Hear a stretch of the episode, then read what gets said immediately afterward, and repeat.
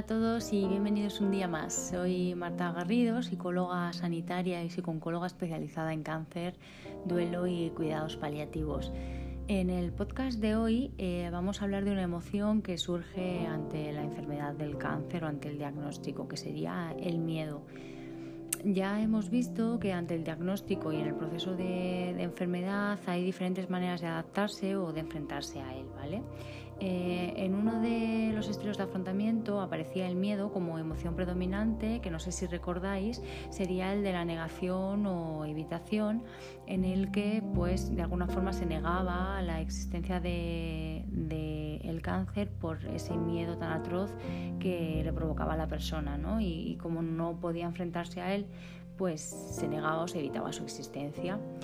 Eh, sin embargo, eh, no hace falta adoptar un estilo desadaptativo, como es en este caso el de, negación, para sentir el miedo, ¿no? sino que em, muchas emociones son naturales sentirlas en un primer momento o durante los primeros días eh, cuando aparece el cáncer en nuestra vida, ya que nos estamos enfrentando ante la amenaza de, la pérdida de la salud o incluso a, la posibilidad de morir. Mm, Tener emociones intensas, por tanto, desde un primer momento, eh, no significa que eh, vayamos a adoptar un estilo de afrontamiento desadaptativo que no nos ayude o que nos haga vivir la, la enfermedad con mayor malestar, ¿vale?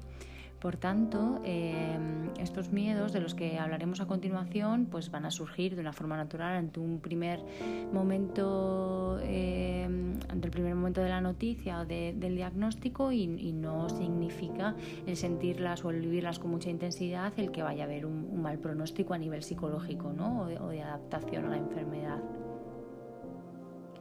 A la hora de explorar estos miedos eh, podemos eh, clasificarlos principalmente en seis o hablar de seis áreas principalmente, ¿vale? El primero de ellos sería el miedo a la muerte, que se refiere lógicamente eh, al miedo por la posibilidad de poder morir o incluso a las consecuencias de la muerte, ¿no? Pues por ejemplo por dejar niños pequeños o asuntos importantes sin terminar, etcétera. Eh, también, em, cuando hablamos del miedo a la muerte, se refiere al miedo en, relación al momento de la muerte en sí, ¿no? a las posibles sensaciones que podemos tener, eh, a la posibilidad de sentir dolor. Em, es uno de los pensamientos eh, automáticos más comunes que van a surgir ante la noticia del, diagnóstico, ya que, aunque cada vez menos, el cáncer em, todavía en la actualidad se sigue asociando a la palabra muerte, ¿no? Y existen pues muchos estigmas a nivel social en este sentido. Después eh, vamos a ver que tras la noticia, pues este miedo va a ir mitigándose eh, poco a poco, pues cuando empezamos, por ejemplo, empezamos con el tratamiento, con las pruebas, ¿no? que demuestran que el tumor, pues, por ejemplo, está más pequeño, que estamos mejorando, que el cáncer se está controlando, etcétera, ¿no? Es decir, em, este miedo va a ir disminuyendo según eh, vayamos teniendo más información, ¿no? vemos que se está haciendo algo por eliminar el cáncer y tenemos, pues, como más sensación de control sobre la enfermedad.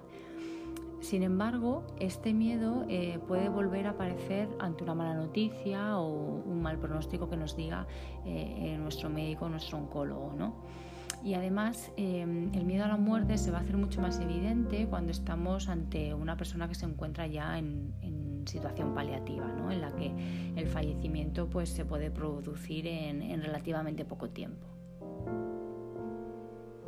El segundo miedo eh, que tenemos que explorar o, que surge ante el cáncer es el miedo a la dependencia, ¿vale? Este miedo eh, se refiere al, temor a convertirse por la enfermedad o por las consecuencias de, ella en una persona dependiente, pues dependiente de, su pareja, del cónyuge, de, de, los hijos, los familiares o incluso del personal sanitario, por ejemplo, ¿no? Em, en fases de la enfermedad eh, las capacidades de la persona pues, eh, se pueden ver mermadas eh, bien de una manera temporal por un efecto secundario, por ejemplo, ¿no? o de una manera definitiva por una cirugía mm, radical, entre otras cosas. En estos momentos de pérdida, eh, si hablábamos en el podcast eh, anterior de que el diagnóstico sería el inicio de un proceso de duelo ¿no? por esa pérdida de, la salud, aquí vemos que estaremos enlazando un duelo con otro al ir viendo que perdemos facultades o, o independencia. ¿no? Eh, simplemente, por ejemplo, la quimioterapia eh, provoca unos efectos secundarios, por ejemplo, eh, cognitivos, que hace mm, que perdamos capacidades de, pues, para concentrarnos, para memorizar, ¿no? nos puede provocar olvidos, despistes. Entonces también eh, puede provocar em, cierta astenia, ¿no? que hace que tengamos eh, mayor sensación de cansancio y pérdida a lo mejor pues, de, nuestra calidad de vida al no poder seguir llevando el ritmo anterior que llevábamos antes del diagnóstico, por ejemplo.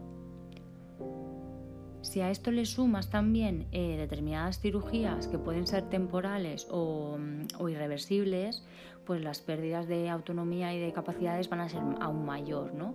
Y, hay que añadirle también la vivencia eh, del proceso de duelo por esa pérdida de la que hablábamos y además también la adaptación a esa nueva realidad o a esa nueva imagen corporal también, ¿no? porque se puede provocar eh, o se puede producir, mejor dicho, la, pérdida del cabello, eh, la mm, pérdida de peso o incluso aumento en el peso ¿no? o inflamación, por ejemplo, por el consumo de corticoides, em, mastectomías, colostomías, em, amputaciones, eh, algunos cambios físicos, faciales que se pueden provocar en los cánceres de, cabeza y cuello, por ejemplo. Sin embargo, eh, la dependencia se hace más evidente cuando entramos en la fase final de vida de la persona, ¿no? donde muchos pacientes eh, pierden la autonomía y dependen en muchos casos de, un cuidador principal. Muchos van a aceptar esta pérdida de independencia y, no tiene por qué convertirse en otra, en otra fuente de sufrimiento, ¿no? sino que bueno, pues asumen que poco a poco van a ir perdiendo facultades o capacidades, lo asumen y, no, no, se añade mayor dolor. Pero en el caso de que si lo fuera, eh, sería importante em, que trabajemos en este caso eh, desde las cosas que sí se puede seguir haciendo, ¿no? Eh, esa persona eh, a pesar de las pérdidas que tiene y afrontar el día a día desde esa funcionalidad que aún no se ha perdido, ¿vale? Por ejemplo, eh, imaginaros un abuelo que pues, se siente muy cansado, está ya en, fase paliativa por la enfermedad y apenas tiene movilidad, se encuentra en casa ¿no? y, no puede ir al parque a disfrutar em, de sus nietos y de verles jugar, ¿no? por lo que eh, se intenta buscar una alternativa y lo que sí se puede, por ejemplo, es recibir pues, la visita de los niños en casa y compartir con ellos momentos, buscar juegos que puedan hacer juntos sin, sin que el abuelo se fatigue tanto, o por ejemplo ver una película todos juntos en el salón y seguir fomentando un poco su rol como abuelo, ¿vale?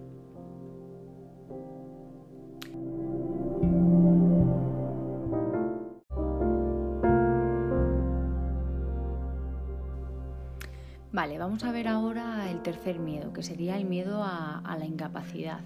Este miedo eh, se traduce en, ese temor a ser eh, incapaz para conseguir objetivos vitales a medio y a largo plazo. Em, eh, con la aparición del diagnóstico se produce una ruptura de planes futuros a, corto plazo de manera inmediata, ya que hay que empezar el tratamiento y entonces tu vida tiene que reorientarse ¿no? desde ese primer momento y luego también en algunos casos pues a medio y a largo plazo. ¿vale? Por ejemplo, em, pues prepararte una oposición o acudir a un evento que tengas en unos meses, eh, comprarte una casa, ¿no? con lo que conlleva pues, pedir una hipoteca cuando tienes una enfermedad que puede ser mm, con riesgo de muerte, eh, plantearte el tener hijos, eh, hacer un viaje em, que llevas planeando mucho tiempo. Entonces, todo esto conlleva un proceso de readaptación otra vez Em, de, la persona y de reorganización ¿no? de esos planes vitales, em, que suelen centrarse más en el aquí y ahora y en, esas pequeñas metas y no tanto a, tan largo plazo. Esta además em, es una estrategia muy positiva para manejar la incertidumbre también. Em, esta emoción, la incertidumbre, aparece ante esa sensación de falta de control y cuando miramos eh, sobre todo más a largo plazo.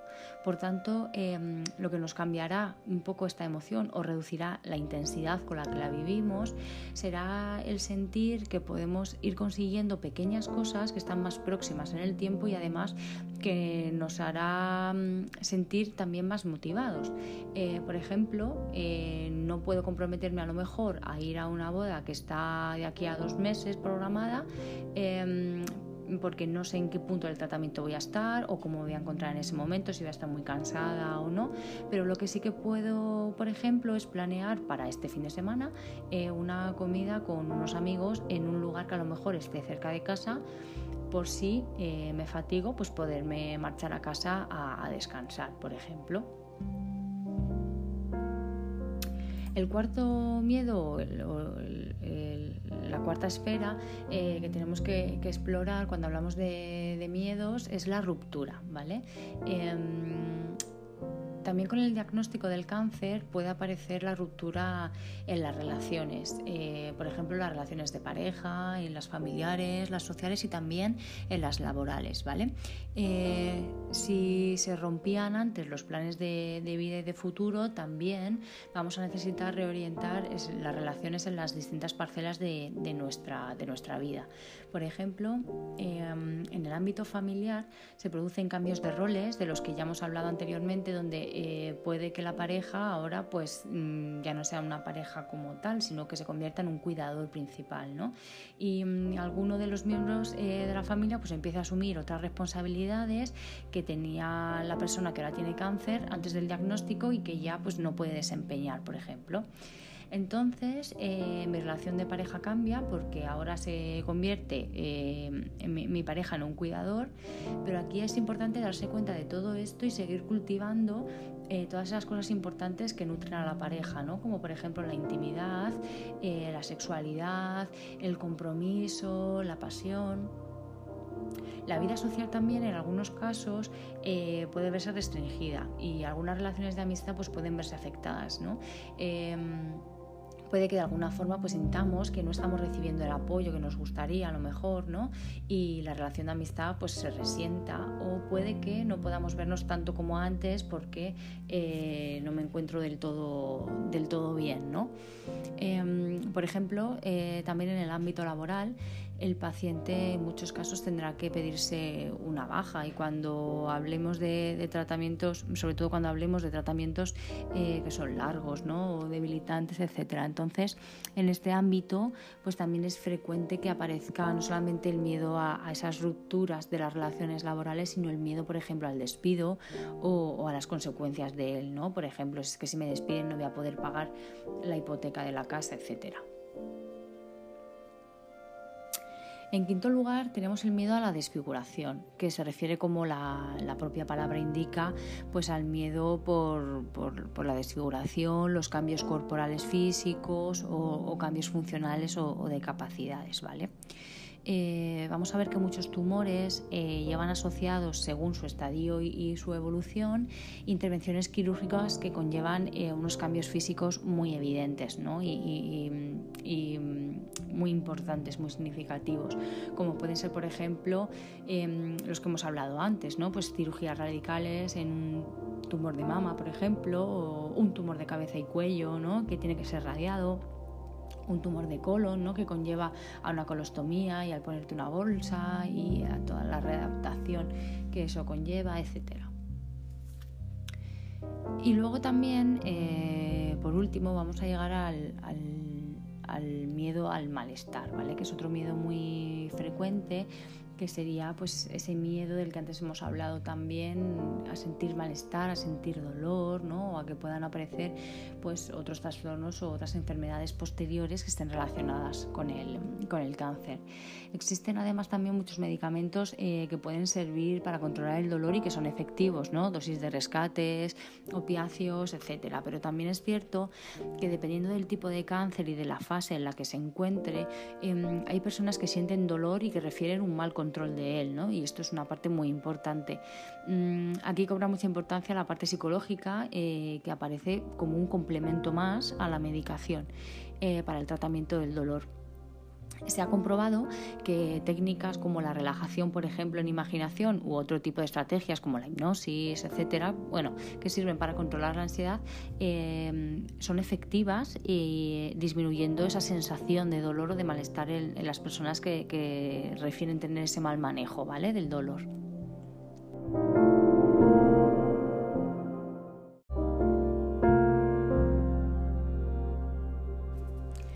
El dolor, al fin y al cabo, pues tiene un componente emocional muy importante, ¿no? Porque aparte de, la parte física, eh, también es una experiencia subjetiva en el que cada uno pues vamos a tener un umbral del dolor diferente y, una tolerancia hacia él diferente también.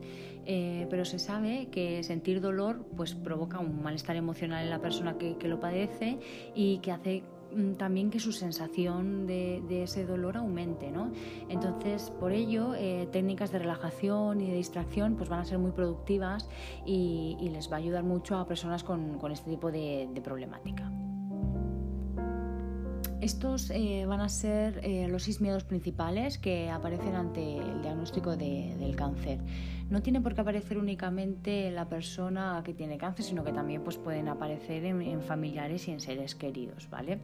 Em, además, eh, no solo surgen cuando aparece la enfermedad en nuestra vida, en ese primer momento del diagnóstico, sino que dependiendo de la evolución de la enfermedad, estos miedos pueden ir surgiendo de nuevo durante todo el proceso y con una intensidad más o, o menos como hemos ido viendo, ¿vale? Em, el miedo en la persona eh, surge porque de alguna forma eh, anticipa que algo malo va a ocurrir o porque siente que no tiene control sobre esa situación. Por ello, eh, cuando estamos en, este punto o en este momento es importante hacer dos cosas o tener en cuenta dos cosas. Por un lado, em, controlar los pensamientos, eh, como esa adivinación del futuro, em, que ya vimos en el podcast sobre errores de pensamiento, ¿no?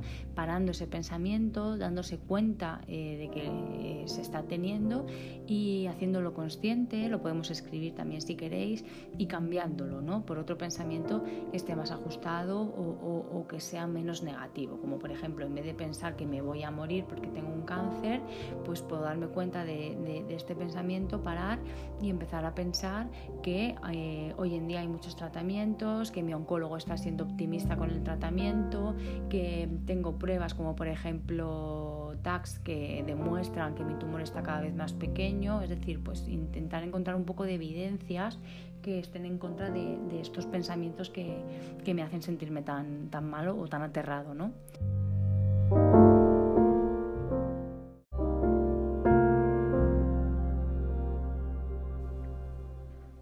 Y por otro lado, y ya para terminar, eh, la segunda cosa que podemos hacer para manejar o controlar em, esta sensación de miedo em, es marcarnos eh, pequeñas metas a corto plazo para manejar la incertidumbre, ¿vale? Em, objetivos que sepamos que podemos cumplir, que sean realistas y que se hagan en un espacio corto de tiempo, como por ejemplo en el mismo día o en dos o tres días posteriores, ¿vale? No más. centrarse también en el aquí y ahora e ir haciendo esas cosas y sentir que tenemos éxito sobre ellas pues va a aumentar nuestra sensación de, control y por tanto va a mejorar también nuestro, nuestro estado emocional.